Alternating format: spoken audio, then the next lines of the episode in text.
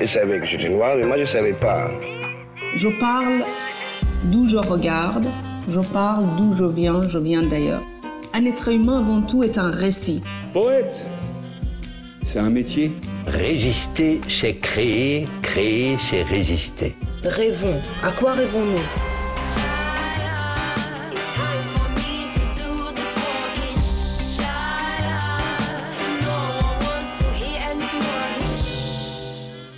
Kobo by présente La couleur des mots, une série originale d'Alexandre et Claire Almerac, réalisée par Écran Sonore et produite par Kobo.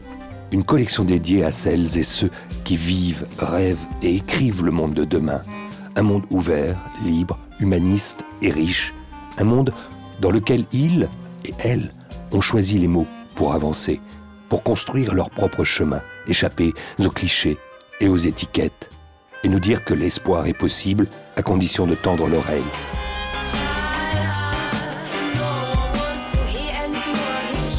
Aujourd'hui, rencontre avec Anna Moy à l'occasion de la parution chez Gallimard de son dernier roman 12 palais de mémoire. Paris, 20e arrondissement, porte de Bagnolet. Une porte s'ouvre. Anna Moy, bonsoir. Bonsoir. C'est gentil de nous recevoir. Vous voulez qu'on s'installe J'ai pas croisé euh, votre célèbre voisin euh, François Hollande ici, parce qu'on est quand même euh, dans un quartier un peu identifié par sa présence, mais surtout parce que c'est la campagne à Paris. Oui, alors en fait, je promène mon chien. Je croise François Hollande, mais surtout son chien. En fait, c'est une chienne. Elle ne peut pas supporter ma chienne. Donc, quand on se voit, c'est la bagarre. Pas entre François Hollande et moi, hein, mais entre sa chienne et la mienne l'écho des rizières. J'étais plutôt une rebelle qui avait du mal à obéir. Parfum de pagode. C'est vrai que j'ai j'ai peut-être deux regards sur les choses. Gris noir. C'est peut-être euh, la dualité de ma propre culture. Rapace. Les langues permettent de mieux comprendre le monde. Espéranto, désespéranto. Il n'y a pas de littérature francophone. Il y a une littérature euh, de langue française. Violon. J'ai commencé à écrire euh, mes romans au Vietnam. L'année du cochon de feu. Et je les écrivais en français. Je pense que c'est une langue dans laquelle l'imaginaire. Euh, Nostalgie de la rizière. s'est raconté aisément. Le venin du papillon. D'ambulation avec Marguerite Duras. Le pays sans nom. Il y a euh, d'abord un, mystère qu'il faut euh, lever. Anna Moy, ce n'est pas votre nom. Et ce pseudo s'est imposé comment? Et ça, ça va nous permettre de comprendre un peu euh, une partie de l'itinéraire de la romancière que vous êtes. Alors, euh, Moy veut dire sauvage. Ah, rien que ça. Et euh, malgré les apparences, je suis une sauvage. C'est aussi une ethnie Non, c'est un mot générique en fait pour désigner les différentes ethnies minoritaires du Vietnam. Il y en a quelques 50. Euh. Voilà, il y en a quelques 50 et c'était tous des sauvages. Hein. Donc on les appelait par ce terme générique de Moi. Et parce que je me suis sentie euh, différente, euh, très jeune, très petite même. J'ai toujours été un petit peu à l'écart de mes camarades, etc. Anna Moy, vous naissez en 55 à Saïgon. 17 premières années de votre existence se passent dans un pays qui est en guerre. Vous naissez juste l'année d'après la proclamation euh, euh, du Vietnam Nord de son indépendance de cette République populaire. Qu'est-ce que vous avez envie de nous dire justement sur cette première date que je repère pour faire défiler euh, cette mémoire et qu'on vous découvre un peu? Alors, en fait, je pense que c'est important de dire qu'en 1955, les écoles au Vietnam sont encore, peut-être pas au stade du balbutiement, parce que l'instruction publique a démarré en fait avec les Français dans les années 20. Ce sont les administrateurs euh, coloniaux qui ont décidé de créer des, écoles. Par ailleurs, euh, il y avait un problème avec euh, la transcription de la langue parce que les Vietnamiens, euh, avant l'arrivée des Français, donc on peut dire encore dans les années 20, hésitaient entre la transcription de la langue vietnamienne en caractère chinois ou en alphabet latin. Puis finalement, c'est euh, l'alphabet latin qui a triomphé. Donc, euh, je pense que ça a tout changé C'est-à-dire que ça a pu, on a pu, grâce à ce système alphabétisé, un maximum de gens à travers le pays, créer des écoles. euh, enfin, d'un côté, les écoles françaises, de langue française, mais aussi des établissements vietnamiens, de langue vietnamienne. euh, mon père, il a suivi des études dans un lycée euh, en, en vietnamien. D'ailleurs, aujourd'hui, Anna Moy, ça me revient comme ça. Souvent, vous dites, je ne parle pas le français. Pour moi, ce n'est pas la langue du colon, c'est la langue de Chateaubriand. Oui, oui, bien sûr. Euh, D'abord, euh, donc je suis née après l'indépendance euh, du Vietnam, donc euh, je, n'ai pas connu la colonisation, hein, de fait. Euh, En revanche, comme j'ai eu toute mon éducation en français, parce que j'ai été d'abord à l'école maternelle et puis euh, jusqu'au lycée hein, à Saigon, c'était la, la langue dans laquelle j'étudiais les textes, les grands textes littéraires. Et si je lisais exclusivement des romans en français, j'aimais particulièrement la poésie. hein. Baudelaire, euh, Victor Hugo, euh, Verlaine, enfin les grands poètes du 19e siècle. Je suis imprégnée en fait de cette langue qui réinvente. C'est un français réinventé. Et euh, en fait, tout ça pour dire que hum, y a très peu de textes et de romans vietnamiens à l'époque. D'abord parce que le pays était divisé en deux que le roman n'est pas, il n'y a pas de tradition euh, vietnamienne du roman en fait. Il y a une tradition de l'épopée. Donc mes références, c'était des textes en français. Anna Moy, pour que euh, la rencontre soit complète, il faudrait évoquer quand même deux figures, un père et une mère qui, qui vous enseignent quoi, qui vous apprennent quoi, quelles sont les valeurs qui vont être euh, pour eux les plus essentielles à, à défendre? Alors, euh, en fait, j'ai été une très mauvaise fille. Je pense que je ne correspondais pas du tout euh, vœux de mes parents d'une bonne euh, vietnamienne, obéissante, euh, douce. Et en fait, j'étais plutôt une rebelle euh, qui avait du mal à obéir. Confucius n'était pas pour vous? Voilà, non, c'était pas pour moi. Alors en plus, euh, mon père était un militaire, donc plutôt rigide, vous voyez. donc ça ne se passait pas très très bien entre euh, mes parents et moi. Alors bon, pour autant, ils m'ont offert cette éducation pour laquelle je leur suis reconnaissante. hein.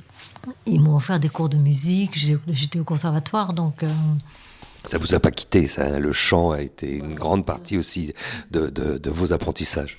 Et puis, je, et, et je pense que, à leur manière, euh, ils avaient beaucoup de fantaisie, mes parents. À l'époque, je ne m'en rendais pas compte.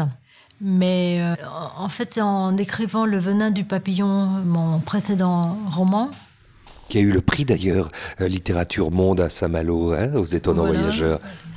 où les gens m'ont dit Oh, mais euh, ton père, enfin, le, le personnage du père, euh, qui était donc beaucoup inspiré du mien, il était vraiment euh, pas ordinaire. hein. Il était militaire, en même temps, il faisait du yoga, il, prêchait la non-violence, euh, il écrivait des articles euh, contre son propre gouvernement. Enfin, voilà. Donc, j'ai eu des parents euh, qui avaient euh, beaucoup de contradictions et je pense que c'est une chance.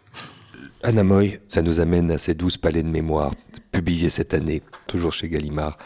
Et c'est un roman avec cette volonté de nous offrir deux récits dans un, celui d'un père et celui d'une fille. Ce père, c'est Cannes. Cette petite fille de 6-7 ans, c'est Tienne. Et ça commence ainsi. Je vous laisse le lire. Et le rivage, toujours si calme, attend. Les lames, puissantes au large, soumises à l'arrivée, s'aplatissent pour le lécher. Le village se fait happer par la nuit, escamoté comme un mouchoir dans la manche du prestidigitateur, donnant le sentiment que quelque chose de surnaturel vient de se produire. Des chiens hurlent la cadence de mes foulées sur le sable de nombreuses foulées, entre la cabane où je me suis cachée avec la petite et la lisière de l'océan.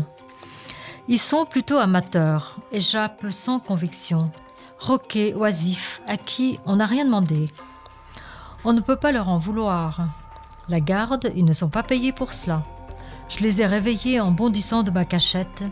Alors, ils font quand même le minimum. Ils ont senti ma peau de citadin, mon tabac étranger du marché noir, le savon importé de même provenance, la senteur goyave de la petite sur mon dos. Ma douce, son odeur d'enfant, joue à cache-cache dès que je tente de la renifler. Les chiens détectent toujours ce parfum insolite de l'innocence. Cannes, qui est-il? Alors, euh, dans ce livre, j'ai voulu sortir de ma zone de confort. D'abord me mettre dans la peau d'un homme, ce qui n'est pas facile. Je l'ai fait déjà pour Rapace, mais euh, le personnage de Rapace était un artiste, donc je me sentais proche. Là, c'est un mathématicien, un ingénieur. Oui, c'est un, c'est un ingénieur, c'est un monde que je ne connais pas du tout. Je suis à peu près nulle en maths, euh, mais j'ai une plus jeune sœur qui, elle, est ingénieure. Donc j'ai dû lui demander conseil pour euh, écrire certains passages, notamment euh, sur la fabrication des missiles, parce que je ne connais pas grand-chose. Mais euh, donc je, je, je, suis partie, si je puis dire, avec cet homme sur un bateau au milieu de la nuit. Vers l'Amérique. Vers l'Amérique. Et euh, quand j'ai commencé à écrire, je ne savais pas vraiment très bien quelle était son histoire.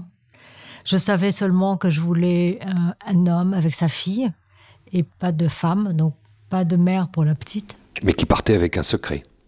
Petit à petit, l'idée d'un secret s'est imposée. Parce que je me suis dit, il fallait que je trouve une raison pour son départ. C'était pas simplement les tourments politiques euh, qu'il devait voilà, vivre. ça c'est trop banal et euh, ça ne m'intéresse pas, la banalité. Donc euh, il fallait que je trouve autre chose euh, qui ne soit pas en fait d'origine politique, effectivement. Donc euh, cet homme part avec un secret. Ce secret, je ne sais pas si on va en parler. Est-ce que ça, c'est parce qu'en bon français, on appelle spolier une intrigue? En fait, non, il ne faut pas en parler parce que je donne des indices, mais on ne le sait qu'à la fin, quel est le, le secret. Hein. Oui, donc on, ah oui, vous nous tenez voilà, tout un récit. Oui, c'est oui, oui, on ne sait pas. 12 jours de traversée. Mm, mm. Dans cet équipage et cette folle équipée, avec ce complice qui est celui qui va lui permettre, en tant que passeur, pêcheur, fortement rémunéré pour l'accompagner dans cette nouvelle destinée, avec cette petite fille qui est embarquée dans cette aventure.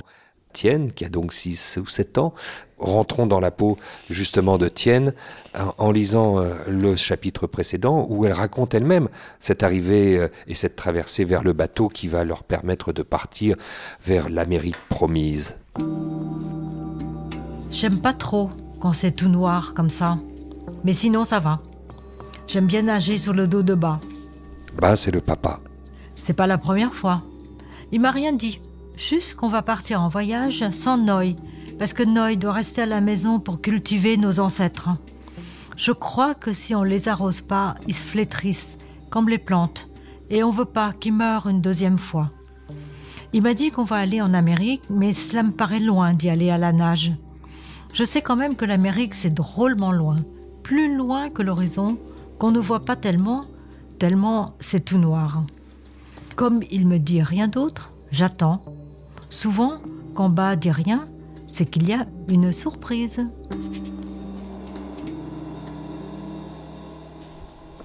On va voir cette surprise.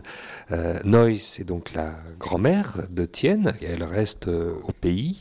Euh, comment s'est imposé à Namoy l'idée de justement de ce double récit, quelque chose qu'on retrouve dans votre œuvre aussi, ce double regard pour cette histoire commune finalement, mais en rentrant dans, la dans le personnage d'un enfant avec cette espièglerie, ce monde un peu magique et cette légèreté, cette innocence convoquée qui permet d'ailleurs de parler d'autodafé avec ces mots. Cela donne, on se croirait sous la plume de Queneau, elle parle de barbecue, de livres pour évoquer un autodafé. euh, pourquoi euh, nous, nous, nous donner cette tonalité-là? Dans mes romans, il n'y a pas forcément deux voix, mais il y a deux personnages qui, avec deux regards. Euh, dans, dans il y a donc deux sœurs. Dans Violon, il y a deux sœurs. Venin du papillon, c'est deux amis avec deux pères. Je dis peut-être une bêtise, mais c'est peut-être euh, la dualité de ma propre culture. Hein. Donc c'est vrai que j'ai j'ai peut-être deux regards sur les choses. Et donc euh, je me suis dit que hum, je n'allais pas survivre en moi, écrivain, 250 pages, avec la seule voix de cet ingénieur. Et donc, euh, j'ai voulu introduire euh, cette euh, voix un peu taquine, qui est peut-être plus la mienne que cette voix de l'ingénieur. Est-ce que l'enfance ne permet pas de traverser les drames de l'histoire avec justement euh, un peu de légèreté, voire même euh, voir les choses différemment que, que ce qui les adultes doivent, eux, assumer, ne serait-ce que dans leur choix Pour écrire ce livre, euh, j'ai fait pas mal d'interviews, et notamment de Bad People, aux États-Unis par exemple. Et l'une de ces personnes, je lui ai dit, mais tu es parti, tu avais quel âge? Il m'a dit euh, 7 ans, 8 ans, je ne sais plus. Et je lui ai dit, mais ça devait être terrible comme expérience, euh, traverser. Elle m'a dit, ah non, mais c'était génial. euh, on est arrivé sur une île, euh, euh, on jouait toute la journée, on courait partout, on était libre, c'était formidable. Et alors ce regard d'enfant voyez, sur des faits tragiques, vraiment ça a fait tilt chez moi. Je me suis dit, j'ai besoin de ce regard. À un moment donné, euh, en plein cœur du récit, évidemment, apparaît euh, l'ombre de l'histoire, apparaît euh, le fond historique. Et sur les Boat People, voici ce que Kahn nous dit. Je ne comprends pas.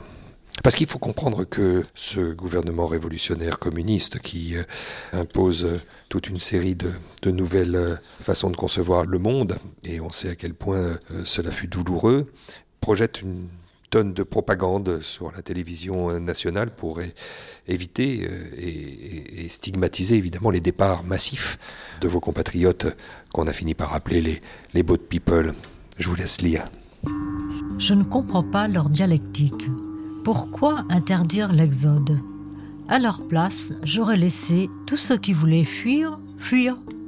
Il y aurait eu moins d'agents secrets à payer, moins de groupuscules contre-révolutionnaires infiltrés, moins de gardes-côtes employés à, raisonner les fuyards, moins de récoltes à confisquer, moins de bourgeois à rééduquer. Ce nouveau peuple marin d'aucun pays a inspiré un néologisme, boat people. Le passager existe à égalité avec le bateau qui le transporte. Il n'existe donc plus que par moitié. Écartelé de sa terre, il n'a pu embarquer ce qui fut de lui un être à part entière. Il n'est plus ni médecin, ni ingénieur, ni commerçant, ni propriétaire foncier, en dépit de l'or cousu dans ses ourlets. Cette richesse-là ne transcendera jamais la déchirure irréparable du tissu de sa vie. Privé de l'élégance du bagage siglé, du costume cravate ou de l'ausaille dansant des pérégrins aéroportés, il n'est pas avantagé par son séjour durable en mer. Le hâle trop prononcé, le poil désordonné et le cheveu poisseux sont des signes de roture, qu'il le veuille ou non.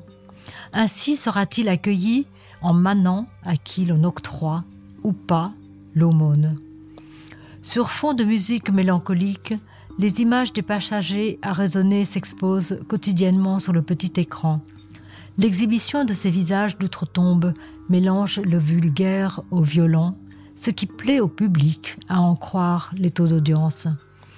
Quoi de plus réconfortant le soir, bien tranquillement assis dans un fauteuil, que la contemplation des malheurs d'autrui, quand ils sont transmis à la télévision avec le filtre de la morale, de la censure et de la propagande. Des milliers de Vietnamiens fuient leur pays, le plus souvent par bateau, à la recherche d'une terre d'accueil. Cette nouvelle tragédie donne un argument de plus à l'initiative prise aujourd'hui. Exténués par la fatigue, brûlés par le soleil, ils sont prostrés, revenant lentement à la vie. Par un comité d'intellectuels et de politiciens français de tous bords. Ce qu'ils veulent, c'est un bateau pour le Vietnam, pour sauver les réfugiés. Les médecins français ont essayé de soulager un peu les misères de ces réfugiés vietnamiens. Depuis plusieurs jours, 2500 réfugiés attendent qu'on veuille bien les accueillir. Leur Ballottés situation par les flots devient tragique. sur des embarcations de fortune, des hommes, des femmes, des enfants qui avaient décidé de fuir le nouveau Vietnam. Il fallait bien le regard de Tienne pour adoucir un peu euh, toute cette, cette cruauté évoquée là euh, de manière très très froide par, euh, par son père. Euh, quelle figure il a pour vous, celui qui vous lit, ce lecteur? C'est à lui que vous pensez quand vous écrivez, Anna Moy Non, vous savez, je pense pas qu'on pense à un lecteur euh, quand on écrit. euh, on écrit parce qu'on a euh, on a une première phrase et puis une deuxième. Et puis après, on a des personnages, donc on les fait vivre et on vit avec eux et, on essaie de déjouer les dangers qui les guettent. Et, voilà. Mais après, le lecteur, c'est toujours une surprise pour moi de les découvrir. Comment on choisit sa langue Ah Alors, je vais vous répondre. euh, en fait, je, je vais dire une bêtise parce que j'allais vous répondre. euh, J'écris euh, en français parce que je vis en France, mais ce n'est pas vrai, puisque j'ai commencé à écrire mes romans au Vietnam et je les écrivais en français. Je pense que c'est une langue dans laquelle l'imaginaire s'est raconté aisément, avec euh, des mots qui se prêtaient peut-être à la poésie, peut-être.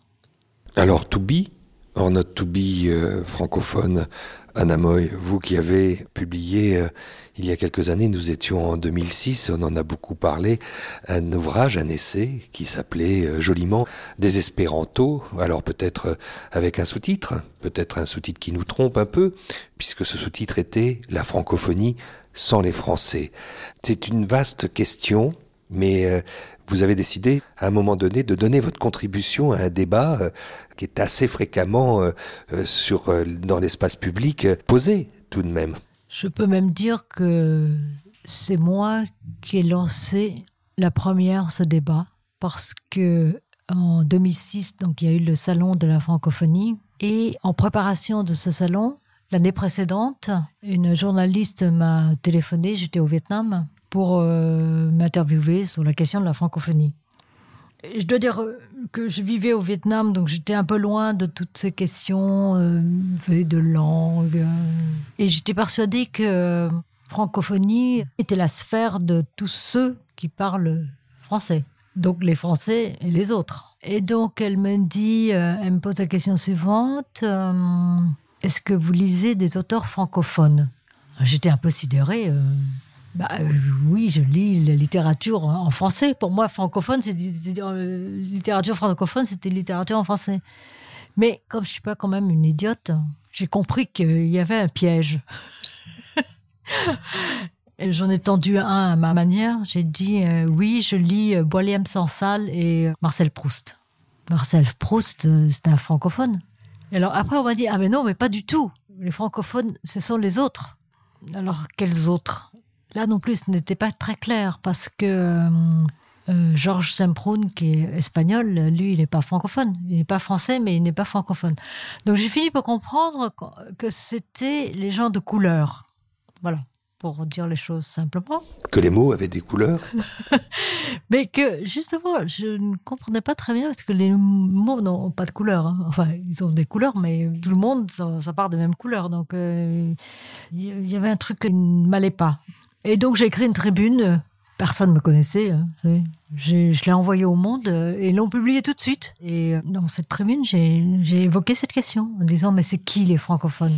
C'est quoi exactement la, la littérature francophone? C'est celle des Rastaquaires euh, C'est vrai que l'anglophonie, euh, vous le soulignez, n'existe pas. Ce voilà, c'est ça. euh, Donc, et, à la suite de, alors encore une fois, je, vivais au Vietnam, je ne connaissais, je savais pas du tout quel retentissement euh, cet article a pu avoir, mais euh, je l'ai compris lorsque Michel Lebris m'a contacté. C'est que tout d'un coup, je me suis aperçu que plein de gens l'avaient lu et notamment l'équipe des étonnants voyageurs qui, euh, évidemment, pense comme moi. Bon, si ça vous pla- fait plaisir, je suis une écrivaine francophone, puisque ce n'est pas, le français n'est pas ma langue maternelle, mais il n'y a pas de littérature francophone. Une littérature euh, de langue française. On n'écrit pas en francophone. Vous dépoussiérez cette notion de francophonie. Alors, euh, évidemment, euh, avec cette idée-là qu'il ne peut pas aussi y avoir euh, pour les Français une notion d'appropriation de la langue. En fait, Boilem Sansal le disait en ces mots assez simples, le français appartient pas aux Français, mais à tous ceux qui le parlent. C'est un peu ça. Mais vous allez plus loin. Vous inventez un mot désespéranto. Puisqu'il de toute façon, il faut la malaxer, il faut contribuer à ce qu'elle euh, ait une vivacité, euh, cette langue, euh, avec tous ces apports qui nous intéressent tant dans cette collection La couleur des mots. Désespéranto. Alors, traduisez-nous. Le mot renvoie à cette non-langue qui est parfois parlée aujourd'hui, notamment dans les banlieues, mais pas seulement. Vous savez, euh, un français euh, appauvri, un français de la désespérance. Je connais six langues. Cette malle de trésors linguistiques ne fait pas sitôt de moi une écrivaine. L'apprentissage des quatre premières langues, vietnamien, français, anglais, allemand, fut non pas mon choix, mais celui de mes parents. Je les appris non pas pour communiquer, mais par docilité. À l'âge adulte, je m'initiais au thaï car je vécus en Thaïlande et au japonais pour survivre au Japon. Tôt ou tard, les hormones du plaisir se diffusaient et se substituaient à la souffrance initiale de l'apprentissage. C'est ainsi que le coureur de fond persévère, confiant en son aptitude à sécréter des endorphines, l'hormone du bonheur. Au passage de l'acte d'écriture, je ne fus pas tenté par le babélisme ou l'invention d'une langue qui mélangerait celle que je connais à celle que je concevrais, une posture d'introversion, poétique si on veut. Un langage babélien est en effet fondé sur l'étanchéité.